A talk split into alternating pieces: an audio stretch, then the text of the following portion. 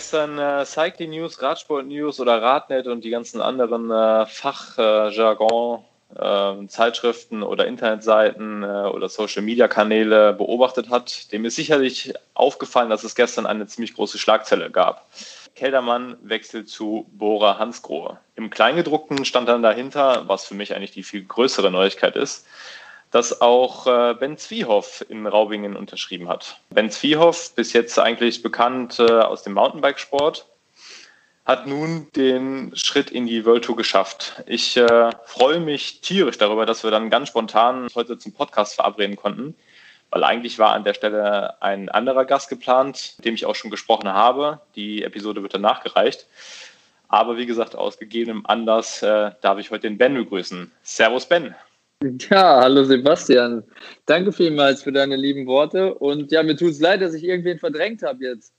ja, das äh, ist gar kein Problem, das wird einfach nachgeholt. Die News war natürlich jetzt so brandheiß, dass wir da auf jeden Fall nicht mehr warten konnten.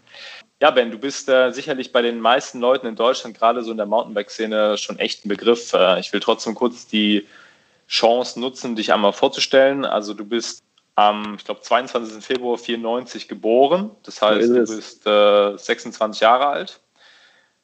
Die Daten, die ich mir jetzt hier noch so aufgeschrieben habe, die sind sicherlich aktuell nicht mehr ganz so richtig. 64 Kilo, 1,82 groß. Äh, für die Leute, die sich ungefähr ein Bild von dir machen wollen. Das stimmt, aber wenn ich es weiß, nicht mehr. Oder du bist, glaube ich, mittlerweile nicht geschrumpft, aber du bist leichter geworden. Ja, ein Ticken leichter, würde ich sagen, ja. ja. Das ist ja gerade so für die Fahrradfahrer immer so ein bisschen auch äh, ja, eine ganz interessante Angabe.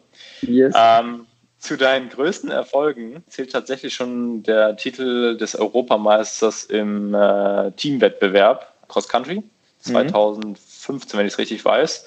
Und was ich eigentlich noch viel cooler fand, äh, letztes Jahr äh, Vize-Deutscher Meister im Cross Country. Ja.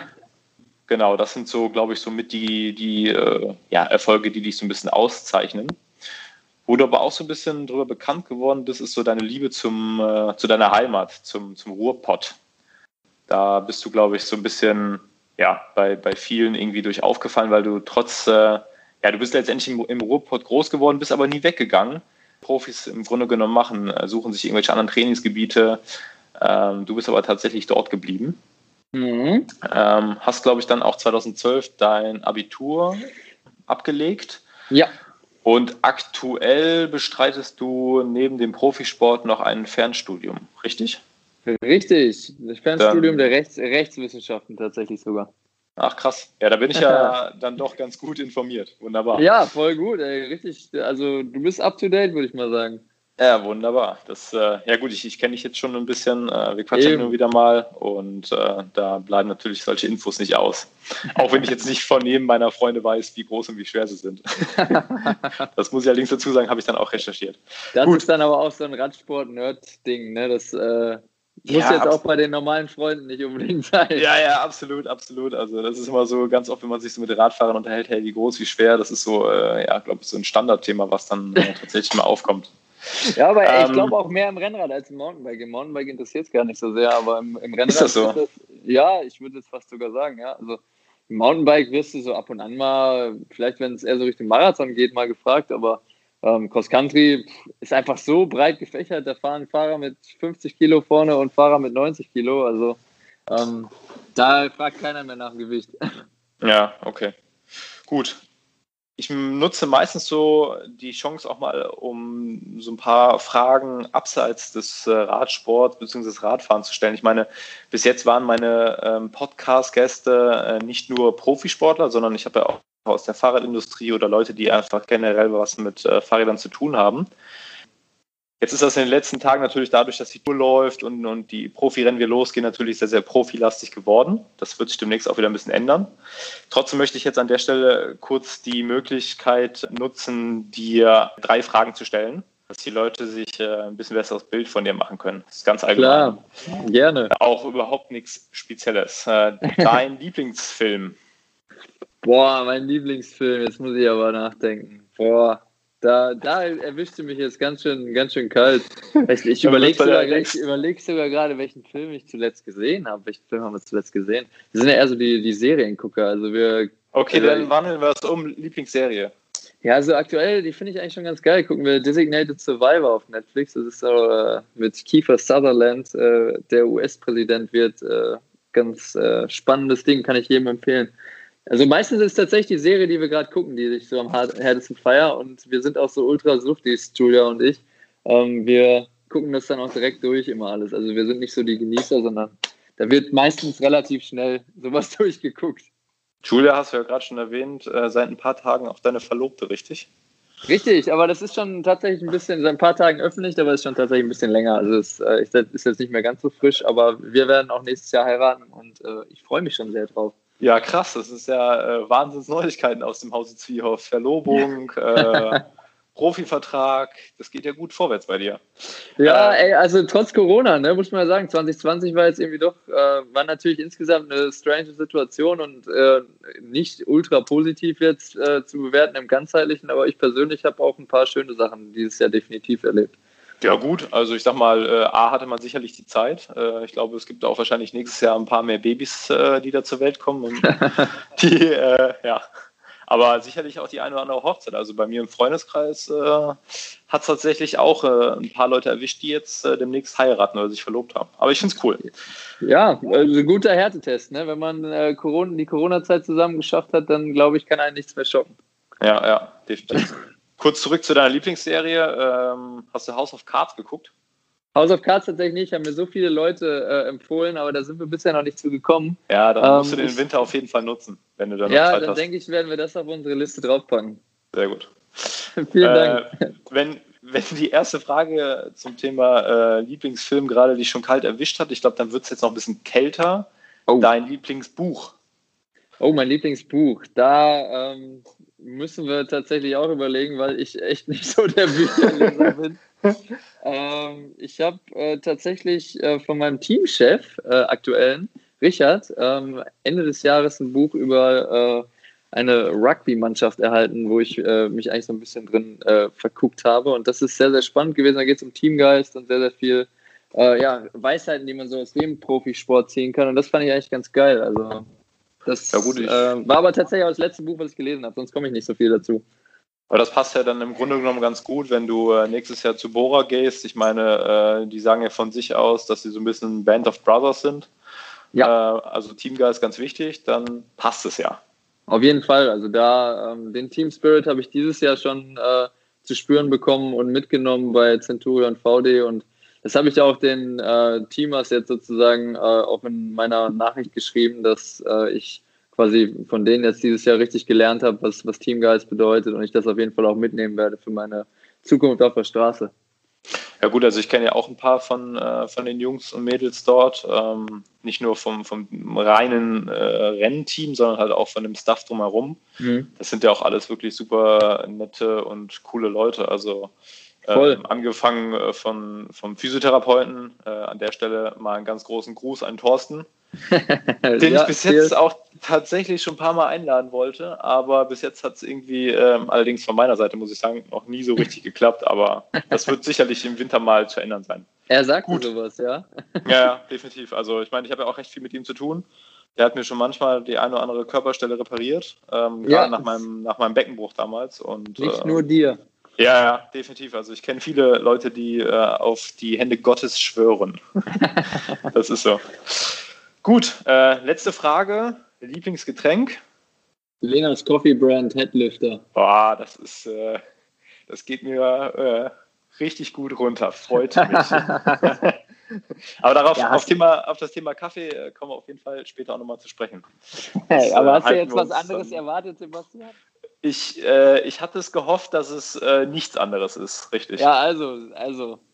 Aber ist einfach auch geil, muss ich sagen. Morgen geht immer direkt gut los. Ja, wunderbar. So muss es sein. Also ich meine, äh, das sind die kleinen Freunde des Alltags. Ne? Auf jeden Fall. Ja, so, jetzt äh, zurück zur großen Schlagzeile von gestern. Äh, Zwiehoff zu Bora. Ähm, ja, wir haben ja schon äh, auch so ein paar Mal schon drüber gesprochen, dass, dass du sicherlich Interessen in die Richtung hegst. Mhm. Ähm, aber erzähl mal so aus deiner Sicht, äh, wie kam das dazu? Also selbst heute in der ARD haben sie darüber gesprochen, dass es natürlich auch ein längerer Prozess war, den du da bestritten hast und ein längerer Weg, den du hinter dir hast, um es jetzt da bis dahin zu schaffen. Ähm, aber erzähl mal so ein bisschen, ähm, ja, wie ist es dazu gekommen und ähm, wo stehst du jetzt aktuell? Ja, das, also das Ding ist, hat sich schon echt auch ein, ein Stück weit jetzt gezogen, klar. Wir sind ähm, zum ersten Mal in Kontakt mit Bora gewesen, letztes Jahr im Oktober mit Dan. Ähm, und ja, da ging es vor allen Dingen erstmal primär darum, dass ich äh, wahnsinnig äh, viele Tests schon hatte, die darauf hingedeutet haben, dass ich auf der Straße vielleicht besser aufgehoben bin als jetzt im Cross-Country-Mountainbike. Ich, ich fahre mal ganz kurz dazwischen. Dan ist, äh, Lorang ist der Trainer. Richtig, Trainer von Bora, ja. ja. Ähm, die, die Connection äh, ist quasi, bestand dann quasi irgendwann seit Ende letzten Jahres. Und ähm, das ging halt, wie gesagt, los mit äh, schon vor vielen Jahren, wo mir ähm, die ganzen Trainer und Sportwissenschaftler immer schon gesagt haben, hey Ben, Straße wäre doch mal auch was für dich und vielleicht wäre das von deinen Anlagen her sogar ein bisschen besser, hast du nicht mal überlegt. Und ja, dann war es halt so, ich hatte immer langfristige Verträge auf dem Mountainbike, wo, wo ich halt auch ähm, sehr viel Spaß einerseits hatte, andererseits aber auch natürlich finanziell abgesichert war. Und dann kam es für mich eigentlich gar nicht in Frage, da ähm, ja, jetzt irgendwie einen äh, Wechsel anzustreben, weil ich einfach in so einer komfortablen Situation war. Ähm, habe aber immer, immer schon gesagt, ich schließe das jetzt nicht kategorisch aus, ähm, sondern wenn sich irgendwann mal so eine Tür öffnet, wäre ich sofort dabei. So, und dann ist es manchmal im Leben so, dass man lange darauf wartet, viel auch investiert, dass sich vielleicht mal bestimmte Türen öffnen. Und ähm, zum Glück war es dann jetzt Ende August so, dass es quasi so weit gekommen ist und dass sich dieses äh, Warten und dieses ähm, ja, Dranbleiben am Ende gelohnt hat für mich. Und da bin ich jetzt sehr, sehr glücklich drüber. Also war für mich letztendlich gestern auch so ein, so ein Tag, den ich wahrscheinlich so schnell nicht vergessen werde. Aber ich nehme das jetzt als Motivation mit, um einfach nächstes Jahr ja, mich da zu etablieren und äh, ganz guten Start zu haben, würde ich mal sagen. Jetzt gibt es natürlich eine Menge Nachwuchssportler, ob jetzt U19 oder auch schon U23, ähm, die natürlich von sowas immer träumen. Ähm, wie genau stellt man sich das denn vor? Also ich vermute mal, du wirst sicherlich nicht äh, wie in einem ganz normalen Beruf eine Bewerbung losgeschickt haben und gesagt haben, hier, ich bin Ben Zwiehoff, ich kann 20 Minuten lang, äh, keine Ahnung, 1700 Watt treten nach dem Motto, ähm, sondern wie stellt man sich das vor? Ey, das hat sich tatsächlich am Anfang so ein bisschen sogar so angefühlt, als ob wir äh, Bewerbungen schreiben. Also das war jetzt nicht ganz so, so schlecht, der Vergleich, aber ja, wir haben halt letztendlich einfach einen Test genommen, einen Leistungstest, wo halt ähm, erstmal der normale Stufentest, ähm, den eigentlich jeder Radfahrer kennt, gefahren wurde und ein VO2 Max, also der, die maximale Sauerstoffaufnahme, ähm, getestet wurde. Und da waren die Werte schon recht aussagekräftig und den haben wir dann quasi äh, in der Hand gehabt, um mal zu zeigen, hey, yo, der Typ ist vielleicht so vom Fahrerprofil interessant. Aber es ist natürlich nicht nur ein guter Test, sondern du durchläufst dann mehr oder weniger, wenn du die Chance bekommst oder wenn das Interesse von so einem World Tour Team da ist, durchläufst du da einen ganz, ganz langen Prozess. Und das war für mich auch interessant zu sehen, dass das mehr oder weniger bei allen gleich ist. Also das scheint bei den World Tour Teams schon so zu sein, dass die über den Tellerrand hinausschauen und sich dann auch quasi, ja, die Fahrer dann auch angucken. Aber da gibt es dann eigentlich mehr oder weniger überall diesen gleichen Prozess. Man hat einen guten Test, man will den dann persönlich kennenlernen, dann telefoniert man mal mit dem Trainer vielleicht. Dann ähm, wird man im Zweifel eingeladen, um mal ein paar Fahrer kennenzulernen dann fährt man wahrscheinlich als Stagiaire ein Rennen und wenn das gut läuft, dann klappt das. So, jetzt war es bei mir eigentlich ganz genauso. Bei Bora war, waren wir im Gesprächen da, haben dann uns dazu entschlossen, dass ich mitgenommen werde ins Trainingslager 2019, wo ich dann alle ähm, kennenlernen durfte und mit den Jungs drei Wochen trainieren durfte. Das war für mich schon eine Riesenehre und eine ziemlich große Sache. Und die ganze, äh, die ganze Radsportwelt hat sich gewundert, warum fährt der Zwiehoff mit den ganzen Cracks auf Malle auf einem Specialized rum. Ja, tatsächlich war das, haben wir es ja wirklich versucht, das möglichst undercover zu halten. Also wir wollten das ist ja nicht, jetzt so Ist nicht gelungen. Ja, klar, man wundert, also jetzt so ganz, ganz unbekannt bin ich dann vor allen Dingen auf Mallorca ja auch nicht. Also dass, dass mich dann irgendwie auch aus dem Mountainbike, da waren viele Mountainbiker auch da, dass mich dann viele kennen und sich gewundert haben, hey, warum fährt er mit den Jungs herum äh, und warum hat er auf einmal ein anderes Fahrrad? Ähm, klar, das, das war logisch. Aber wir haben trotzdem versucht, dass das nicht so ganz krass nach außen dringt, dass wir zumindest mal aktiv dazu gar nichts sagen. Und dann war es halt so, dass ich da die Jungs, wie gesagt, kennenlernen durfte. Ich hatte da ein richtig cooles Gespräch mit dem Ralf Denk, der auch äh, zweimal oder dreimal mit uns trainieren war und da echt eine richtig gute Figur gemacht hat. Also der fährt noch sehr, sehr schnell Fahrrad. Und ja, das war, war extrem cool. Ich habe mich sehr, sehr wohl gefühlt von Anfang an und das war von, ja, für mich halt direkt so wie du das auch schon sagtest, diese, dieser Teamgeist, Band of Brothers, das hat man direkt gespürt. Und ich finde, das ist halt auch extrem wichtig. Wenn man sich, wenn man sich wohlfühlt, ein gutes Umfeld hat, dann kann man auch wahrscheinlich die beste Leistung abrufen. Und deswegen war ich von der Nummer da schon sehr, sehr beeindruckt. Und ja, für mich war dann relativ schnell klar, dass ich das in der Form eigentlich auch gerne machen würde. Aber Jetzt. nach dem Trainingslager war es ja noch nicht so weit. Da hat es ja noch ein bisschen gedauert. Ja gut, dann kam ja auch erstmal der große Lockdown, äh, wo ja eine Menge Leute oder auch ja, viele Nationen drinnen bleiben mussten. Äh, wir hatten ja Gott sei Dank die Möglichkeit, nach draußen zu trainieren. Ja. Wir haben uns ja auch ein zwei, drei Mal, glaube ich, gesehen in der Zeit. Also zumindest so jetzt das ganze Jahr über das ganze Jahr gesehen. Ja. Ähm, und immer hin und wieder mal so ein bisschen dann auch äh, geschrieben. Aber wie genau ist es denn jetzt? Ich meine, Cross Country bedeutet ja für die Leute, die es jetzt nicht wissen, das ist ja letztendlich, wenn man das mal so betrachtet, Kurzdistanz. Also gut, für ja. mich so oder so, weil äh, Bikepacking ist nochmal eine andere Hausnummer. ähm, aber ja, da sind ja so die Belastungen so zwischen ein und anderthalb Stunden. Ähm, ja. Und jetzt fährst du demnächst Rennen, die sind dann vier, fünf, vielleicht auch sechs Stunden lang. Ähm, hast du dann dieses Jahr dein Training schon umgestellt? Also wir hatten ja vorhin kurz darüber auch gesprochen, du bist dieses Jahr auch leichter geworden, das sieht man auch. Mhm.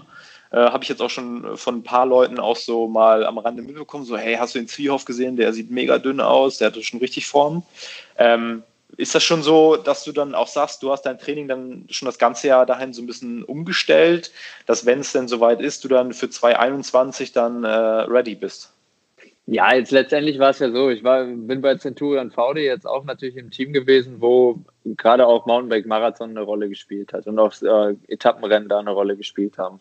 Jetzt ja, und so ich sag mal, ich sag mal so, sorry, wenn ich hier dazwischen fahre, aber ja. ich meine, da fällt aktuell einer der besten oder weltbesten Mountainbike Marathon Profis mit Daniel Geisler, der eigentlich quasi nur, es ist nur eine Frage der Zeit, bis er dann hoffentlich demnächst mal Weltmeister wird. Ja. Äh, da, da bist du ja schon dann in einem sehr, sehr guten, in Anführungsstrichen, langen Streckenteam äh, beheimatet gewesen. Ja, voll. Also das war auch was, was meine Entscheidung da, dass ich den, den Wechsel halt forciere, auch äh, damals beeinflusst hat, dass ich einfach in, in, so ein gutes Team komme und halt auch in ein Team komme, die sich mit Langstrecke auskennen. Und ähm, ja, wie gesagt, durch die Connections, die wir halt schon vor über einem Jahr jetzt äh, quasi mehr oder weniger oder fast vor einem Jahr geknüpft haben, ähm, war ja schon so, dass ich das mal auf dem Schirm hatte mit der Straße und dann auch überlegen musste, hey, ähm, mache ich das vielleicht mal ähm, mit dem Training, dass ich das ein bisschen umstelle oder, oder ja, riskiere ich das vielleicht nicht. Und jetzt habe ich dieses Jahr durch den Lockdown einfach auch ähm, für mich entschieden, ich riskiere es. Ich ähm, würde gerne auf die Straße gehen ähm, oder zumindest mal im Mountainbike-Bereich auch auf die Langstrecke, weil mir das tendenziell auch von meinem Fahrradtyp wahrscheinlich besser liegt. Und wir haben das Training dann schon ein Stück weit auch in Corona so umgestellt, dass die Umfänge mehr wurden, dass ich halt versucht habe, meine, meine Werte, die ich habe, auch nach vier Stunden noch zu schaffen und und solche Dinge. Und dadurch kam sicherlich auch der, der Gewichtsverlust noch mit dazu. Jetzt war es halt so, wo das viele gesagt haben, war, war ich auch gerade im Höhenzelt und habe da halt auch viel, viel Umfang gemacht und so. Da äh, kann es dann auch schon mal sein, dass man ein bisschen fitter aussieht. Das kann schon sein. Aber ja, ein Stück weit war es natürlich auch die Sache, hey, wir probieren uns mal aus und guck mal, wie, wie kann man das auch vom Gewicht her hinkriegen, dass ich möglichst leicht bin, meine Werte aber noch gleichzeitig halte oder noch verbessere vielleicht sogar. Und ich denke, dass meinem Vater, der mich ja trainiert und mir da eigentlich ein ganz guter Weg jetzt so gelungen ist dieses Jahr. Und jetzt ist es für mich halt umso schöner, dass ich die Chance erhalte bei Bora, das auch nächstes Jahr zu zeigen, dass ich quasi nicht das Jahr jetzt umsonst ge geschuftet habe, sondern dass ich quasi jetzt die Möglichkeit bekomme, hey, nächstes Jahr einfach den Leuten zu zeigen, der Junge hat, äh, hat was drauf und der ähm, ja, kann, kann sich ins Team einbringen und kann dem Team helfen, weiter nach vorne zu kommen. Mhm. Jetzt bist du ja aktuell so ein bisschen lediert. Nach dem äh, Swiss Epic hast du dich am Knie verletzt. Ähm, wie sind denn jetzt so die, die restlichen äh, Renntage dieses Jahr bei dir noch geplant? Kommt da noch irgendwas oder fokussierst du dich jetzt wirklich komplett ähm, auf äh, 2021? Also ja, Stichwort, gegebenenfalls auch deutsche Meisterschaft in anderthalb Wochen. Ja, wir sind ähm, da auch aktuell natürlich gerade am, am diskutieren, wie wir es machen. Mein Knie ist mittlerweile wieder, dank Thorsten, auch äh, auf einem richtig guten Weg. Ist noch nicht 100 Prozent, aber jetzt schon wieder so, dass ich am Wochenende war ich zweimal ähm, schon wieder 100 Kilometer fahren. Gestern war ich 120 Kilometer fahren. Also ähm, das hält. Das ist die größte Sorge war ja, dass eventuell der Schleimbeutel sich irgendwie noch entzündet, aber ähm, das ist ausgeblieben jetzt zum Glück. Und das, das funktioniert. Das ist halt die Frage, ob ich die Mountainbike-Belastung schon hinkriege in, in äh, zwei Wochen. Wir sind guter Dinge eigentlich. Ich plane auch damit, dass ich die Marathon-DM noch fahre. Aber wir müssen halt einfach noch ein Stück weit abwarten. Jetzt mit Thorsten mal gucken, ob wir das fürs Mountainbike wieder fit kriegen. Auf dem Rennrad geht es jetzt schon ganz gut. Halt im Trail mit den Schlägen und so merke ich es ein bisschen noch im Knie. Aber das ist halt nach dem, nach dem Einschlag da auch nicht verwunderlich. Also bin, bin eigentlich guter Dinge, dass Ende der Woche das Ding ganz gut ist. Aber jetzt warten wir mal ab. Mhm. Ähm, wie ist es dann, geht es dann weiter? Also jetzt hast du ja letztendlich deinen Vertrag unterschrieben. Ähm, bist du dann auch schon irgendwie so in, in, in einem Pool von, von Bohrer drin? Also das heißt, dass dann jetzt schon jemand auf dich achtet und dir sagt, hey, trainier mal so oder mach mal so oder ähm, dann, dann kriegst du dein Material oder Termine. Wie genau stellt man sich das vor oder dauert das alles noch? Ja, das ist tatsächlich jetzt schon so ein bisschen angelaufen, also zumindest mal was Material und äh, ja, Klamotten und so weiter angeht. Das muss ja alles auch geplant werden und ähm, das ist, man merkt auch, dass das alles sehr, sehr professionell ist und wesentlich professioneller als ein Mountainbike. Also das war für mich schon so, wow, okay, krass, auch was man alles an äh, Versicherungen braucht und so weiter, hat mich auch überrascht, finde ich aber auch gut. Also das ist schon sehr, sehr gut strukturiert da. Und jetzt ist es, ist es so, dass wir natürlich die Tour jetzt erstmal abwarten müssen, um dann auch Gespräche zu führen. Also da kann ich jetzt noch gar nicht so viel drüber sagen. Ähm, ich denke, dass, dass wir da auch äh, uns einen guten gemeinsamen Plan zurechtlegen, aber ich bin natürlich jetzt erstmal noch bei Centurion VD unter Vertrag. Erstmal ordne ich dem Ganzen das jetzt noch unter und erfülle meinen Vertrag bis zum 31.10., so wie ich es immer gemacht habe. Und ja, erstmal sind jetzt die nächsten Ziele, wie gesagt, die Marathon-DM und dann vor allen Dingen, wie du vorhin auch schon zu Recht angemerkt hast, die Marathon-WM. Ähm, vor allen Dingen für den Geisi dann. Ne? Ich äh, werde versuchen, den Geisi da so bestmöglich äh, quasi zu unterstützen, dass er da ein super Rennen nochmal fahren kann. Wir beide zusammen haben beim Swiss Epic ja schon gut funktioniert. Wenn äh, der blöde Sturz nicht gewesen wäre, wären wir sicherlich aufs Podest gefahren. Und ich fände das ziemlich cool, als Abschluss dem Geisi da nochmal zu einem Marathon-Weltmeistertitel oder zu einer Medaille zu verhelfen. Oh Ben, äh, an der Stelle wirklich Hut ab. Also das ist äh, sicherlich ein, ein Team-Spirit, den du da an den Tag legst. Ähm, ich meine, die Marathon-WM, die ist jetzt auch nicht gerade um die Ecke. Also das heißt, die ist dieses Jahr in der Türkei.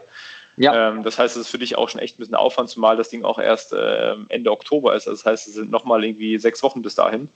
Also ja. da muss ich schon sagen, äh, Respekt und Hut ab vor, vor dir, dass du äh, das für, für den äh, Daniel machen willst. Also das finde ich schon eine ziemlich coole Sache und ich glaube, das zeigt auch so ein bisschen, äh, ja, was, was du in diesem Team gelernt hast. Also das äh, finde ich schon ziemlich cool. Ja, aber ist, letztendlich wäre es für mich halt einfach eine Freude, wenn der Geisi da nochmal zum Abschluss auch äh, der Saison nochmal ein richtig geiles Rennen hinlegen könnte. Und äh, ich wäre super stolz drauf, wenn ich da meinen Teil quasi noch dazu beitragen kann. Und ja, mit der Türkei, klar, ist, ist das noch ein Aufwand, aber du musst halt auch sehen, so ein paar Rennen noch als Ziel, auch fürs Training, ist auch nicht so verkehrt. Ne? Und jetzt Marathon ähm, ist ja auch nochmal was anderes. Da kannst du dich gut drauf fokussieren. Das ist nicht so von einer, so, so groß unterschiedlich zum, zum Straßenrennen und vom Training wird es wahrscheinlich keinen, keinen großen Unterschied machen. Von daher glaube ich, ist das tendenziell ein Ziel, wo, wo man noch sagen kann, hey, das ist cool. Jetzt hast du ja gerade schon so ein bisschen gesagt, äh, Rennprogramm steht noch so ein bisschen in den Sternen. Du musst jetzt auch erstmal klar aktuell die Tour abwarten. Ja. Ähm, was sind denn so deine Ziele? Also ich habe gestern äh, tatsächlich alle möglichen Artikel gelesen äh, zu diesem Thema. Also in dem einen stand dann drin, du bist ein bisschen für Sagan eingeteilt, in dem anderen steht drin, du bist sau, saustark am Berg. Äh, der nächste schreibt dann irgendwie, keine Ahnung, du bist äh, der neue Helfer von Chris Froome, was natürlich totaler Bullshit ist nach dem Motto. Aber äh, was genau ähm, sind denn so deine Ziele? Wo siehst du dich? Also erstmal sehe ich mich äh, nicht als Helfer vom, vom Sagan, vom Peter, weil das äh, letztendlich, äh, guck ihn an, guck mich an, ich glaube, da werde ich nicht lange im, im, im Wind als Anfahrer überleben. Nee, also mein, meine, meine Ziele sind ganz klar, ähm, dem Team am Berg weiterzuhelfen. Das habe ich immer gesagt. Also ich ähm, ordne mich der, der großen Sache da unter und werde versuchen, meine Qualitäten, die sicherlich logischerweise im Klettern liegen, da bestmöglich einzubringen. So, und das ist auch erstmal das, was als Ziel da ähm, ja, formuliert werden sollte. Ich finde es sowieso, man kann das gar nicht so genau sagen, was jetzt, was jetzt Ziele sind. Ich will erstmal was lernen. Das ist, das ist die Sache. Also ich muss, muss auch vor allen Dingen was lernen. Also ich habe natürlich ein bisschen Straßenerfahrung, aber halt natürlich auf dem Niveau nicht. Und ich denke, die Jungs werden mich da schon hoffentlich an die Hand nehmen und mir zeigen, wie ich in der einen oder anderen Situation intuitiv dann vielleicht was richtig machen kann. Aber ich werde ganz sicher auch Fehler machen und aus denen lerne ich dann hoffentlich sehr, sehr schnell, sodass ich dann ja, mich als Fahrer weiterentwickeln kann und hoffentlich dann langfristig auf der Straße auch eine, eine coole Perspektive für mich sehe. Ja, definitiv. Also das ist sicherlich auch äh, der Wunsch von, von vielen jetzt da draußen, dass, äh, ja, dass das alles so reibungslos dann auch über die Bühne geht. Ähm, auf welchen Teamkollegen freust du dich denn am meisten? Wir hatten jetzt gerade schon äh, Peter Sager mal angesprochen, der bei Bora fährt, aber da sind natürlich auch viele andere große Namen. Emo Buchmann, äh, der natürlich als, als jemand fürs Tour-Podium gehandelt wird. Ähm, da ist ein Lennart Kemner, der eine ziemlich coole Socke ist, aber auch ein Rüdiger Selig oder ein Pascal Ackermann. Ähm, jetzt kommt noch Wilko Keldermann dazu. Wo sagst du. Nils, du darfst den Nils nicht vergessen. Ja, stimmt. Polit ist auch noch am Start. Ja. Ähm, wer ist denn so derjenige, wo du sagst, äh, da habe ich richtig Bock drauf? Das ist cool. Also das, das wäre jetzt schon ein bisschen unfair, wenn ich da irgendwen raushebe. Ich kenne die Jungs ja zum Glück alle schon und ich muss sagen, die sind alle cool. Also das war ja, aber es gibt ja, es gibt ja, es gibt ja so ein, so, weißt du, so ein, äh, dass, dass, du sagst, hey, ich habe die jetzt ja schon kennengelernt, ähm, mit dem habe ich tatsächlich jetzt schon ein bisschen mehr Kontakt oder ähm, so, ähm, weißt du, wie ich das meine? Also, dass, ja, dass ja, du sagst, ich, okay, ich das ist ja, ja. zukünftiger Zimmerkollege. Ja gut, das werde ich ja dann sehen. Aber ich, also was ich sagen muss, ich habe natürlich tendenziell mehr Kontakt zu den Kletterern gehabt, weil wir im Trainingslager auch äh, als Klettertruppe quasi eingeteilt waren. Und ja, da war ich mit den Ösis cool, mit dem Lennart cool, mit dem Emo cool. Also ich glaube, dass ich tatsächlich von den allen richtig viel lernen könnte als Zimmerkollege. Und ja, weiß nicht, mit Gregor habe ich mich zum Beispiel super verstanden, mit Felix, ähm, Großschartner. Ich, es fällt mir echt schwer, da jemanden rauszuheben. Also muss ich echt sagen. Also die, die Jungs sind alle mega cool drauf. Da musst du dir auf jeden Fall noch einen Bart wachsen lassen.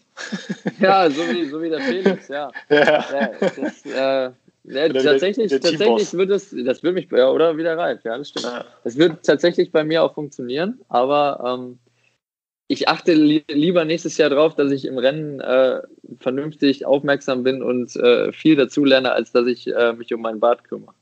Ja, das ist auf jeden Fall, eine, äh, glaube ich, eine ganz gute Richtung. Glaube ähm, ich auch.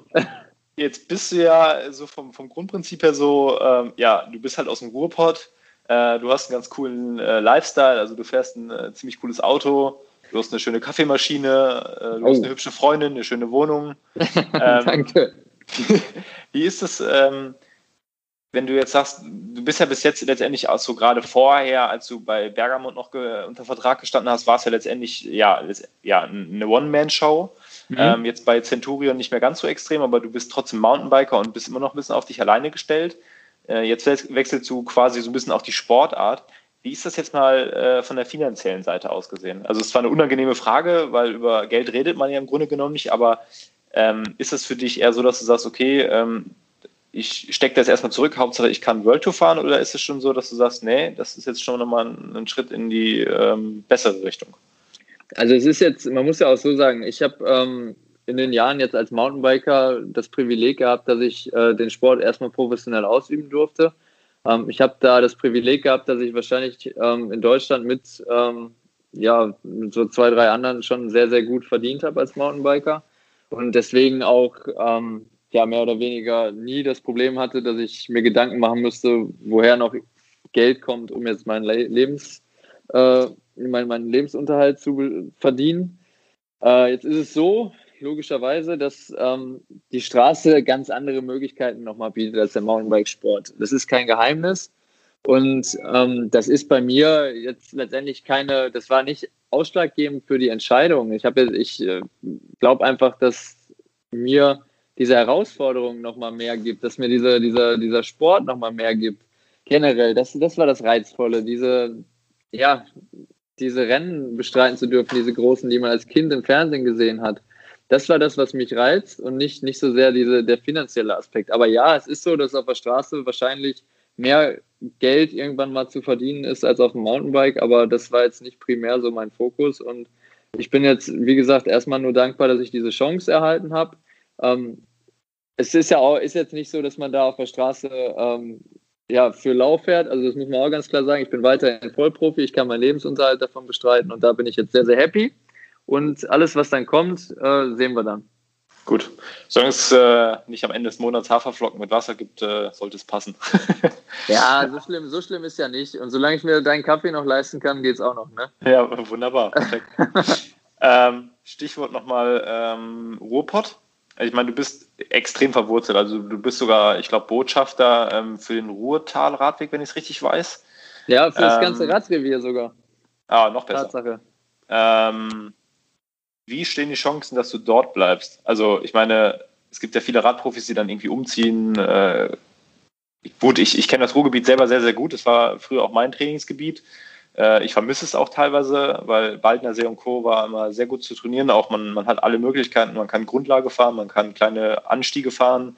Ähm, aber wie groß ist die Chance, dass du aus dem Ruhrgebiet weggehst? Ähm, gar nicht so groß, würde ich sagen. Also cool. ich fühle mich, fühl mich sehr, sehr wohl. Und ja, aktuell bin ich auch eher so, dass ich äh, hier nach, nach äh, vielleicht einer Wohnung suche, die noch einen Raum mehr hat.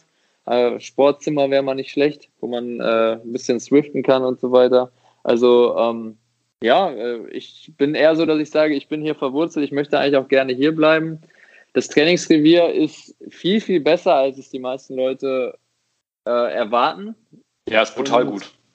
Ich, ich, ich, sehe aktuell gar keine Veranlassung, da irgendwas dran zu ändern. Also jetzt ähm, bin ich schon immer jemand auch gewesen, der, wie du sagst, sehr heimatverbunden war und der auch immer bei seinen Wurzeln geblieben ist. Ähm, egal in welchem äh, Bereich des Lebens äh, das quasi ja, ist. Und ich glaube, daran wird sich erstmal auch nichts ändern. Und ich kann mir auch sehr gut vorstellen, dass ich in zehn Jahren vielleicht immer noch Straße fahre, ähm, aber immer noch in Essen wohne. Also äh, da würde ich mir erstmal keine allzu großen Sorgen machen, falls das jemand tut, dass, es, dass man mich jetzt nicht mehr auf den äh, Straßen hier im Ruhrgebiet sehen kann. Ja, das ist auf jeden Fall cool, weil ähm, dann brauche ich äh, zum Kaffee trinken nicht irgendwie nach Monaco oder sowas kommen, sondern auf gar keinen. Ja, das wäre auch gar nicht so meins. Ich bin, bin wirklich der bodenständige Ruhrpottler, der Arbeiter. Ich habe immer sehr, sehr hart auch gearbeitet, auch im Training und das ist eher so meins und damit kann ich mich viel, viel besser identifizieren als äh, ja, mit äh, irgendwas anderem. Ich will es nicht jetzt nicht kategorisch ausschließen, dass das äh, in Zukunft vielleicht auch mal das Ausland oder so reizvoll sein könnte, einfach äh, weil es im Winter, äh, zumindest mal im Süden, wettertechnisch besser ist. Aber ähm, ja, aktuell fühle ich mich so wohl hier, dass ich da überhaupt nicht äh, irgendwie auf die Idee kommen würde. Sehr gut, freut mich äh, wirklich zu hören. Wir haben am Anfang unseres Gesprächs schon mal darüber gesprochen, Thema Kaffee. Ähm, ja. Ich bin jetzt einfach mal so ganz dreist und nutze die äh, Episode, die Podcast-Episode, um äh, so ein bisschen Eigenwerbung zu betreiben.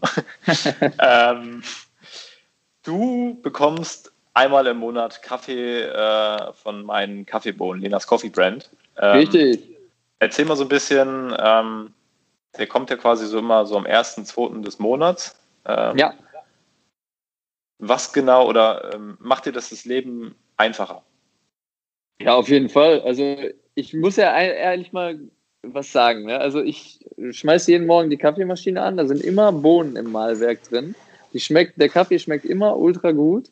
Und er ist mir genau in der ganzen Zeit, wo wir beide jetzt diese Kaffeeflat haben, ein einziges Mal ausgegangen. Und das war jetzt nach dem Swiss Epic, wo du quasi äh, gerade im Urlaub warst und ich beim Swiss Epic die Hälfte von meinen Bohnen äh, fürs Team quasi ähm, genommen habe. Ich hörte davon, der Thorsten hat irgendwie was erzählt, ja.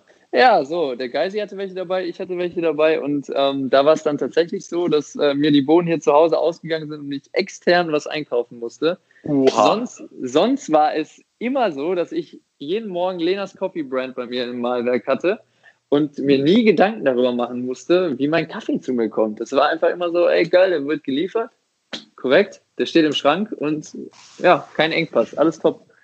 Sehr gut, freut mich wirklich zu hören. Ähm, jetzt so als, als Sportler, ähm, wie wichtig ist für dich, also jetzt, jetzt mal abgesehen davon, dass es halt einfach mega gut schmeckt, aber wie wichtig ist für dich Kaffee? Also äh, ja, ziemlich wichtig. Ziemlich wichtig. Ist ja also nicht nur ein Morgenritual, sondern auch einfach ja, ein Wachmacher oder halt im, im Training äh, nochmal was, um, um quasi ja, der Müdigkeit so ein bisschen zu ent, entrinnen und äh, nochmal ein bisschen schneller fahren zu können. Und deswegen ist Kaffee für mich schon essentiell. Also ich glaube, ich kenne auch keinen Radfahrer so richtig, außer jetzt meinen Teamkollegen Philipp Handel. Erstmal Grüße an den.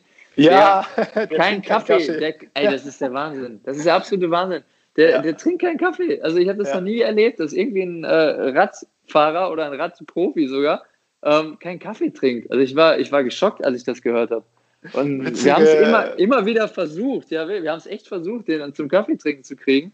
No chance. Der, der bleibt, bleibt dabei, das ist, äh, ich weiß nicht, der, der scheut das.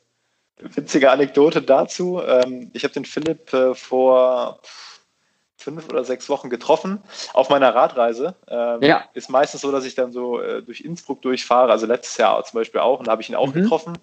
Und dann begleitet er mich immer meistens noch ein Stück. Und äh, dieses Jahr haben uns halt, wollten wir uns treffen in dem Café. Aha. Und äh, ich war halt schon ein bisschen zu früh dran, weil ich hatte irgendwie Rückenwind und äh, bin dann schon reingegangen, saß drinnen und hatte wirklich einen perfekten Cappuccino, äh, hatte sogar noch einen zweiten und denkst so, ja, eigentlich müsste er gleich mal kommen. Und dann tatsächlich war er auch da, aber er hat draußen gewartet. das ist Philipp. Also, kein Kaffee. ja, das, also das ist äh, auf Mallorca auch schon immer so gewesen. Da alle sitzen im Café, Corzado, Kaffee con Leche, Philipp, äh, nix. Ja. ich denke, Junge, jetzt musst du mal, aber den kriegst du nicht, den kriegst du einfach nicht. Nee. Und das ist aber, muss man dann auch akzeptieren. Wir haben es irgendwann dann auch äh, sein gelassen. Wir versuchen ihn immer noch mal ab und an zu animieren, aber den Weg der, äh, der Kaffeetrinker, den muss er dann schon selber einschlagen. Also kann man ihn auch nicht zu zwingen. Ja, ja, aber gut, äh, wenn, wenn schon zwei oder ja, mittlerweile sind es ja sogar drei Leute von Centurion, äh, die quasi mit Coffee Brand Kaffee versorgt werden, also äh, nicht nur Daniel, sondern auch euer geliebter Physiotherapeut, der Thorsten. Ja. Ähm, dann passt das schon. Also dann ist der Kaffeekonsum äh, in der Richtung auf jeden Fall hoch genug. Wie ja, wir, bleiben, wir bleiben dran mit Philipp. Also wir versuchen es nach wie vor. Ja, Philipp, wenn du das hörst, dann äh, weißt du aber auf jeden Fall schon mal Bescheid. Ja, kannst dich darauf einstellen. Ja, sehr gut. Ähm, wie ist denn das? Äh, da gibt es ja immer so heiße Diskussionen, ähm, jetzt mal aus der Sicht eines Profis. Ähm, Kaffeeentzug, bringt es was oder bringt es nichts vor Wettkämpfen? Wir haben, ich weiß, dass wir zwei schon mal darüber gesprochen haben. Mhm. Ich habe meine ganz eigenen Erfahrungen damit gemacht. Also ähm, ich kann für mich sagen, ähm, dass ich das tatsächlich hin und wieder mache und die ersten drei Tage fühle ich mich wirklich wie jemand auf Drogenentzug. Also ich habe äh, ja ein bisschen Kopfschmerzen, ich könnte die Wände hochgehen, ich bin schlecht gelaunt, äh, dann geht es irgendwann. Aber mhm. tatsächlich so in Bezug auf den Wettkampf ähm, ist das eine ganz gute Sache, wie ich für mich festgestellt habe. Wie ist denn das bei dir? Ja, da würde ich dir gerne mehr zu sagen, aber ich habe es äh, nach einem Tag bleiben lassen, als ich es versucht habe.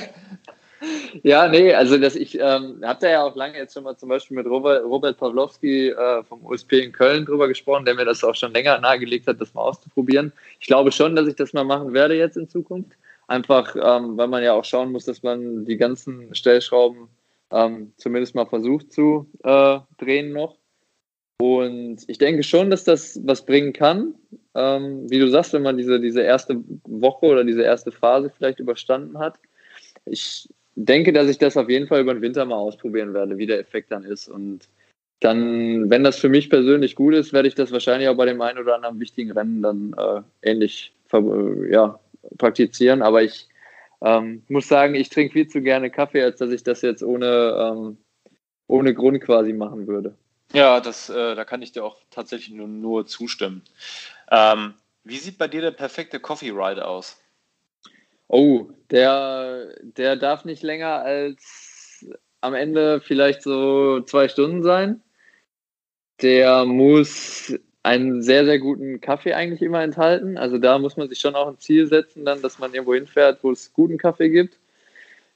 Ähm, ja, und der darf nicht zu eintönig sein. Das heißt, am liebsten mit mehreren Leuten, wo man dann auch mal in guter Atmosphäre, dann in guter Gesellschaft äh, im Kaffee sitzt, sich dann auch Zeit nimmt, vielleicht mal drei Kaffees auch trinkt und idealerweise auch gutes Wetter hat. Das spielt dann natürlich auch eine große Rolle. Ja, das klingt auf jeden Fall äh, sehr, sehr gut.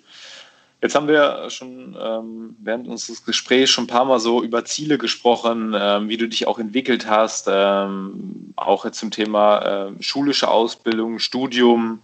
Ähm, was ist dein Tipp so ähm, an alle anderen Sportler, U23, U19, U17 oder einfach an ganz normale Leute da draußen, die, die ähm, ja vielleicht sogar vor der Entscheidung stehen, eine Ausbildung zu machen oder irgendeinen anderen Traum zu verwirklichen? Geht beides oder sagst du, äh, es gibt nur einen Plan A und den muss man wirklich ganz konsequent verfolgen? Ich habe immer, immer gehofft und immer gedacht, dass beides geht. Ich habe auch lange versucht, beides zu machen, aber jetzt ist es zumindest so als Radprofi, dass ähm, beides auf maximalem Niveau nicht funktioniert. Also ich studiere nebenbei noch, ja, aber nicht im vollen Umfang, also gar nicht im vollen Umfang. Ich habe das auf ein Minimum reduziert. Bin mittlerweile ja auch an der Fernuni, genau deswegen. Ich war vorher in Bochum äh, an der normalen Uni, habe auch vier Semester Jura Vollzeit studiert und ja, habe da wie gesagt sehr, sehr viel Wert auch drauf gelegt immer. Allerdings ist es jetzt auch mit dem Jurastudium oder wenn du zum Beispiel einen äh, Zweifach-Bachelor oder sowas machst, ist es vom Aufwand halt einfach so groß im Studium, dass du quasi ja nebenbei einfach nicht, nicht deine 20, 25 Stunden trainieren plus vernünftige Regeneration schaffst. Also das Training schaffst du vielleicht noch. Die Regeneration, die man als Profisportler braucht, die kriegst du nicht mehr hin. Da bin ich mir relativ sicher, weil irgendwann der Tag auch einfach zu Ende ist. Und man muss halt so ein Stück weit abwägen. Ich hatte, wie gesagt, immer das Privileg, dass ich auch schon früh in der U23 Geld mit dem Sport verdient habe. Dadurch war ich natürlich ein Stück weit abgesichert, musste allerdings auch ein Stück weit den Fokus anders legen, das muss man auch ganz klar sagen, weil die Sponsoren auch dann natürlich Erwartungshaltungen hatten für das Geld. Und das war letztendlich ein, ein großes Privileg, aber manchmal denke ich mir halt schon, hey, was wäre eigentlich aus dir geworden, wenn du, wenn du nach den vier Semestern Jura das Radfahren sein gelassen hättest, Jura weiter Vollzeit studiert hättest, vielleicht dein Staatsexamen mit vollbefriedigend abgeschlossen hättest und jetzt irgendwo, keine Ahnung, Anwalt oder sonst was wärst. Und dann fällt mir aber wieder ein, was ich für eine geile Zeit erlebt habe jetzt in, in den letzten Jahren und was vielleicht auch noch für eine geile Zeit jetzt auf mich wartet. Und werde dann immer so ein bisschen äh, ja, demütig und denke mir so, hey, du machst eigentlich gerade alles richtig. Wie viele Leute wollen eigentlich genau sowas machen? Wie viele Leute wollen ihren Traum verwirklichen und hängen in irgendwelchen Strukturen fest, ähm, die, die ihnen irgendwie aufoktroyiert wurden oder sowas? Und deswegen bin ich eigentlich aktuell sehr, sehr happy, dass ich ähm, Teilzeitstudent und Vollzeitsportler bin und nicht andersrum. Gut, wobei man jetzt bei dir natürlich dazu sagen muss, dass du ähm, diese Entscheidung getroffen hast, als du quasi schon Profi warst, oder?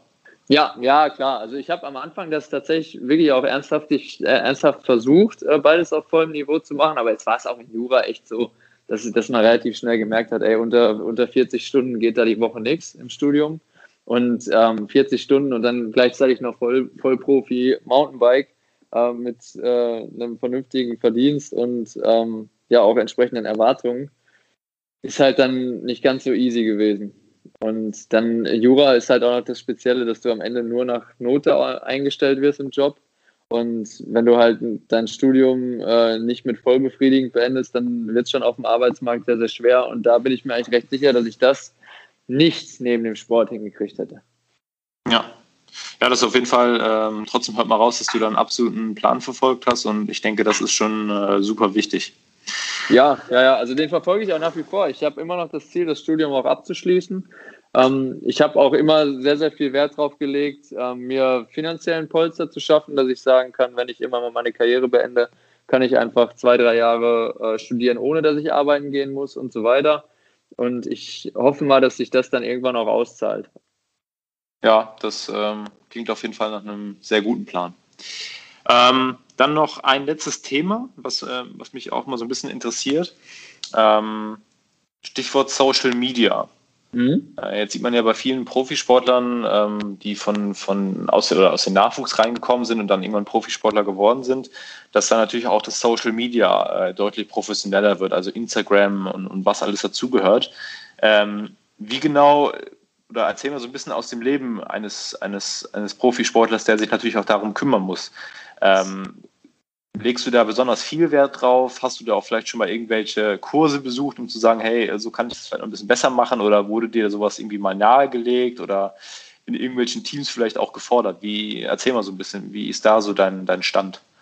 Ja, jetzt ist es bei mir so, dass ich da erstmal generell ein äh, hohes Interesse dran habe. Also jetzt nicht nur äh, jetzt an meinem eigenen Account, sondern generell, wie das ganze Business dahinter funktioniert.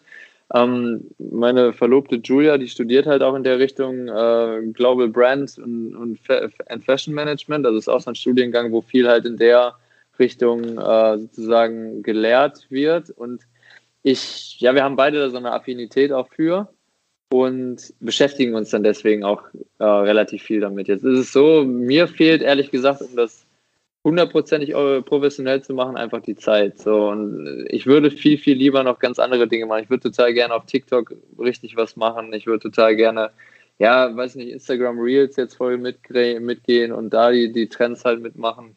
Aber ich glaube einfach, letztendlich muss man das Abwägen, ähm, wie viel Zeit man dafür investieren kann. Es ist sehr, sehr wichtig heutzutage. Ich stehe auch voll dahinter, dass man auch mal unterwegs vielleicht mal eine halbe Stunde anhält und ein paar coole Fotos macht. Ähm, da sieht man mich dann auch mal öfter wie so ein Volldeppen, der sein Handy an irgendeine Flasche lehnt und irgendwelche, irgendwelche Fotos macht. Gehört auch dazu. Aber ähm, ja, ich, letztendlich glaube ich, wenn du es wirklich, wirklich professionell machen willst als Sportler, brauchst du irgendwen externen, der zumindest mal gute Fotos von dir macht. Das, davon lebt die Geschichte ja. Und diese ganze Content-Creating-Geschichte nimmt so viel Zeit in Anspruch, dass man da ja einfach ein Stück, also ich bräuchte ein bisschen mehr Zeit äh, am Tag, um das noch geiler zu machen und ähm, ja, vor allen Dingen noch professioneller. Also ich würde es gerne, aber letztendlich fehlt, fehlt mir da ein bisschen die Zeit für. Ja gut, aber auf der anderen Seite ist es natürlich so, ähm, das ist mein Eindruck, ähm, dass du dadurch, dass du es halt nicht machst, einfach auch viel natürlicher rüberkommst. Also ich meine, äh, es gibt halt viele Profile, ähm, eins zum Beispiel ist von einem ganz bekannten deutschen Profi-Triathleten, wo es halt wirklich schon ja, so perfekt ist, dass man das eigentlich schon glauben kann. ja, das, das, das äh, würde ich auch niemals äh, verfolgen. Das finde ich auch nicht gut. Da hast du recht. Also das da muss man ein Stück weit natürlich auch authentisch bleiben. Und das ist äh, für mich als äh, Kind des Ruhrgebiets auch wieder so, so, eine Tugend, die ich von Anfang an mitgekriegt habe und die ich gerne ähm, beibehalten würde. Und vielleicht ist das auch ganz gut, so wie du sagst. Ich, äh, was ich halt damit sagen wollte, ist nicht, dass ich das ultra perfekt alles machen will, sondern dass ich einfach generell, um die Ideen, die ich vielleicht habe, umsetzen zu können, die, die auch vielleicht nicht ultra professionell sind, aber halt authentisch, wie du sagst, ähm, ja, dafür mir einfach die Fehl Zeit fehlt, ein Stück weit. Ja. Ja, okay, das ist natürlich äh, auch nochmal eine ganz coole Sichtweise soweit. Ich, ich habe ich hab, äh, einige Ideen, die ich in den letzten Wochen machen wollte, aber einfach letztendlich neben dem Training so, kennst du ja selber, dann sitzt du da, denkst, okay, gehst jetzt nochmal raus und shootest irgendwas oder machst ein Video, keine Ahnung. Und dann denkst du, ja, nee, ich äh, leg die Beine jetzt hoch und äh, entspann mich nach sechs Stunden fahren. Ist, glaube ich, auch normal. Und wird auch, äh, ich glaube, jeder, der da sagt, äh, er will danach noch zwei Stunden Social Media äh, investieren, nach sechs Stunden Training, der ähm, erzählt ja auch einen vom Pferd. Ja, definitiv. Also ich merke das selber ganz oft. Ähm, ich fahre ja auch noch verhältnismäßig viel Fahrrad neben dem äh, Job, den ich zu 100 Prozent ausführe und äh, aber, ja, das drückst du aber nett aus, muss man ja sagen, ne? verhältnismäßig ja. viel. Das ist ja schon sehr viel, muss ich ja gestehen, wenn ich deine ja. Kilometer so sehe immer.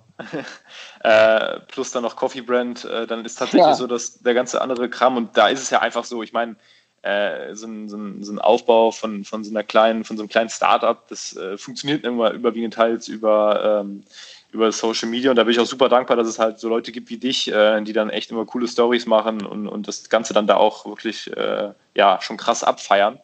Ähm, aber klar, da fehlt natürlich dann auch für mich, äh, ja, da fehlt mir dann einfach ein bisschen die Zeit für und äh, kann das kann ich dann schon verstehen. Ja, ja, ja. definitiv. Oh, aber umso, umso lieber helfen wir dir, glaube ich, alle.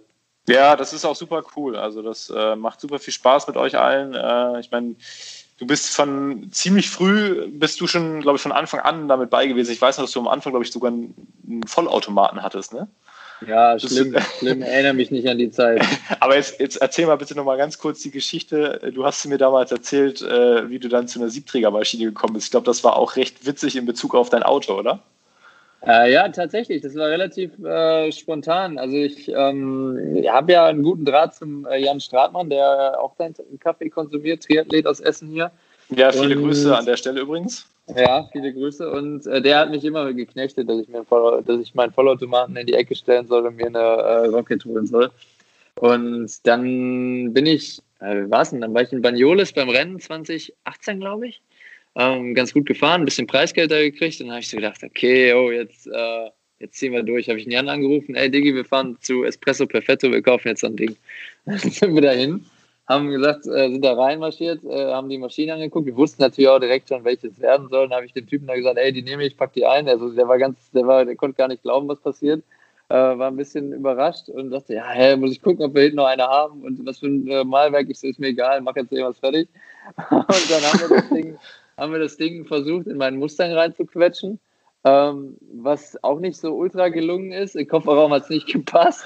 Dann mussten wir den Sitz irgendwie umklappen. Jan musste das Ding auf den Schoß nehmen und wir sind dann äh, mit äh, ja, einem Malwerk und einer Rocket zu mir gefahren und haben das hier erstmal angeschlossen. Und äh, der gute Jan hat es dann tatsächlich geschafft, mir ähm, das Ding gut einzustellen.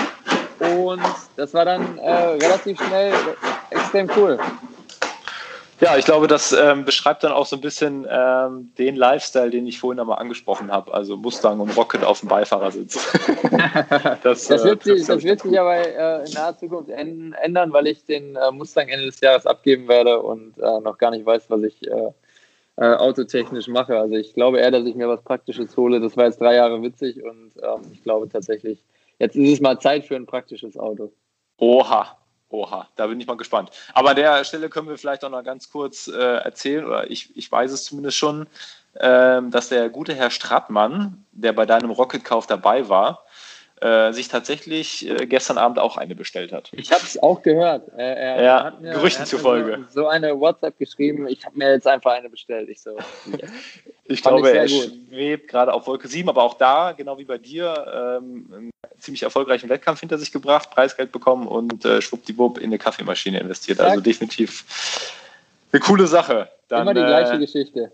Ja, und der, der, ist ja wirklich auch ein richtiger Kaffeenerd, aber äh, bis jetzt so maschinentechnisch hat es bei ihm noch so ein bisschen gehapert. Aber das sollte Ja, jetzt, jetzt, nicht mehr. Jetzt, jetzt, jetzt. jetzt habe ich auch keine Chance mehr im Coffee Game gegen ihn.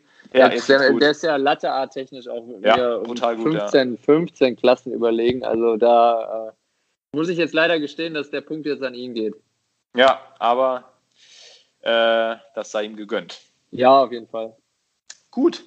Ähm, zum Abschluss unseres Gesprächs. Ähm, ich werde wahrscheinlich irgendwann im Oktober, ich weiß es noch nicht genau, äh, ein Freund von mir heiratet. Und mhm. äh, mein Plan ist aktuell, mit dem Fahrrad dorthin zu fahren. Also es ist letztendlich nur in Krefeld.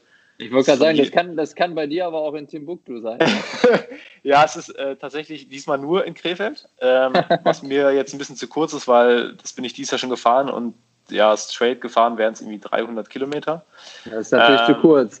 Ja, ich, ich würde ganz gerne dieses Jahr wirklich noch mal ein bisschen was Längeres machen und hatte überlegt, dann fahre ich halt den kleinen Schlenker über Kassel irgendwie und würde dann wahrscheinlich so von hinten rum übers Ruhrgebiet kommen. Wenn du zu Hause bist, äh, bist du herzlich eingeladen, mich ein paar Meter wieder zu begleiten. Ja, gerne. Das mache ich ja immer. Das haben wir jetzt hier schon so oft geschafft. Ich, äh, ja. Wenn ich zu Hause bin, total gerne. Bin ich dabei. Super, wunderbar. Falls nicht, sehen wir, also äh, wir sehen uns auf jeden Fall, denke ich mal, nächste Woche hier im Odenwald. Ja, Und, ich gebe mein Bestes. Ich, äh, der ja. Thorsten kümmert sich drum. Ja, der Thorsten äh, wird das schon irgendwie hinbiegen. Da kommt bloß nicht auf die Idee, den äh, mitzunehmen zu Bora. Nee, äh, ich, wie gesagt, da. Ähm, Thorsten wird anderweitig benötigt. Alles klar, dann weiß ich Bescheid. Gut. Äh, ja, Ben, vielen, vielen Dank für deine Zeit, die du dir genommen hast. so ja, danke spontan. dir auf, äh, ja, für, für diese Podcast-Episode nach den Schlagzeilen von gestern. Und ähm, ja, dann bleibt mir an der Stelle den Zuhörern ähm, noch eine schöne Woche zu wünschen. Bleibt alle gesund und äh, die nächste Episode wird dann auch schon zeitnah folgen. Das war die, die eigentlich für heute geplant war. Super interessant, anderes Themengebiet. Ähm, hört dann einfach mal rein und ja, Ben, dir wünsche ich noch einen schönen Abend. Vielen, vielen Dank. Äh, ich wünsche auch allen alles Gute, bleibt gesund und wir hören voneinander. Alles Gute für 2021. Vielen Dank. Bis dann. Ciao, Ben. Bis dann. Ciao.